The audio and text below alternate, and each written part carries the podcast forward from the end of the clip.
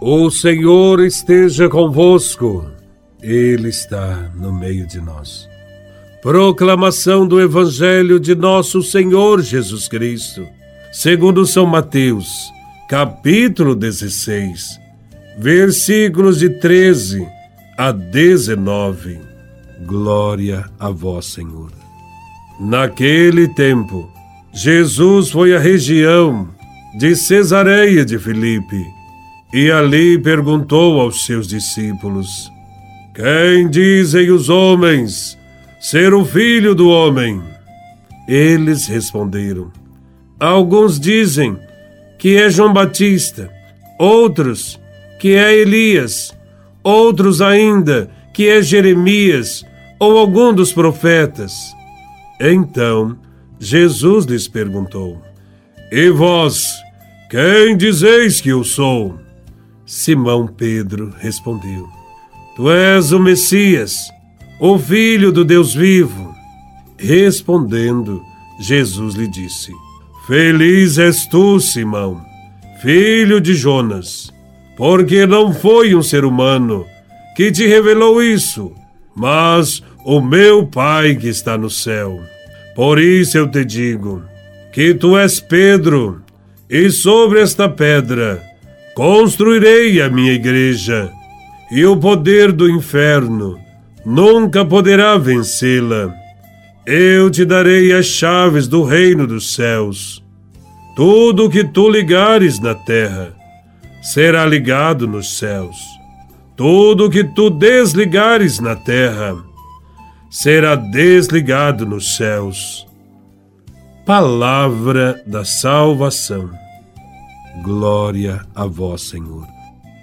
Nesse Evangelho, Jesus e os discípulos estão no território de Cesareia de Filipe, uma região habitada por pagãos, longe de Jerusalém.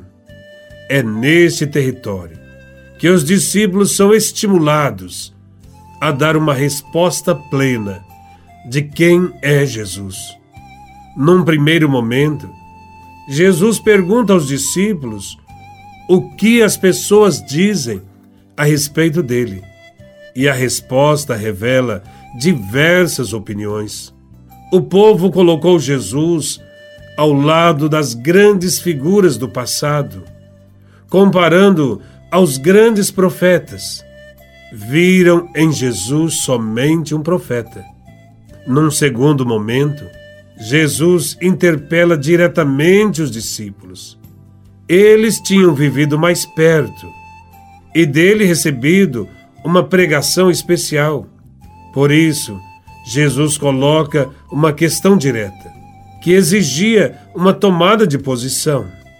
E para vocês, quem eu sou?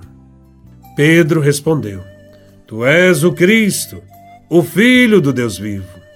Pedro, com outras palavras, está dizendo: Nós acreditamos que tu és o Salvador prometido, que vens com o poder de Deus para nos salvar.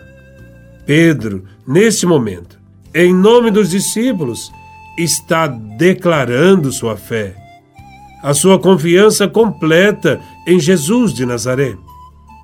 Quem reconhece Jesus como Filho do Deus vivo, é um ser bem-aventurado, pois, com certeza, decidiu colocar na vida os seus ensinamentos.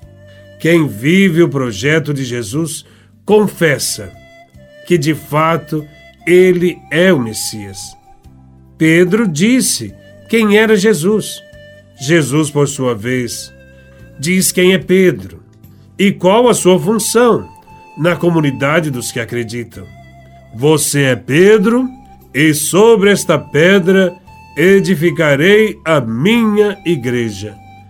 O apóstolo Pedro recebeu o nome de pedra, porque foi escolhido por Deus para servir, para dar firmeza e solidez à comunidade dos que acreditam em Jesus de Nazaré. Essa comunidade será firme, estável, como uma casa construída sobre uma grande pedra que resiste à força das águas e dos ventos. Jesus diz no Evangelho: edificarei a minha igreja. É como se dissesse: vou formar, vou reunir a minha família. Essa igreja será formada por aqueles que o Cristo chamou. Os poderes do inferno não poderão nada contra a igreja de Cristo. Cristo prometeu que sua igreja existirá sempre, nunca irá desaparecer, nem será vencida pelo mal, pela falta de amor, pela desunião, pela mentira. Em seguida, Jesus dá a Pedro as chaves. Elas são um sinal, um símbolo de poder, da autoridade da igreja. Jesus está dando autoridade a Pedro neste mundo. Pedro deve conservar, em meio aos conflitos, a firme convicção de que o projeto de Deus irá triunfar. Deve manter a esperança da comunidade em torno da justiça de Deus.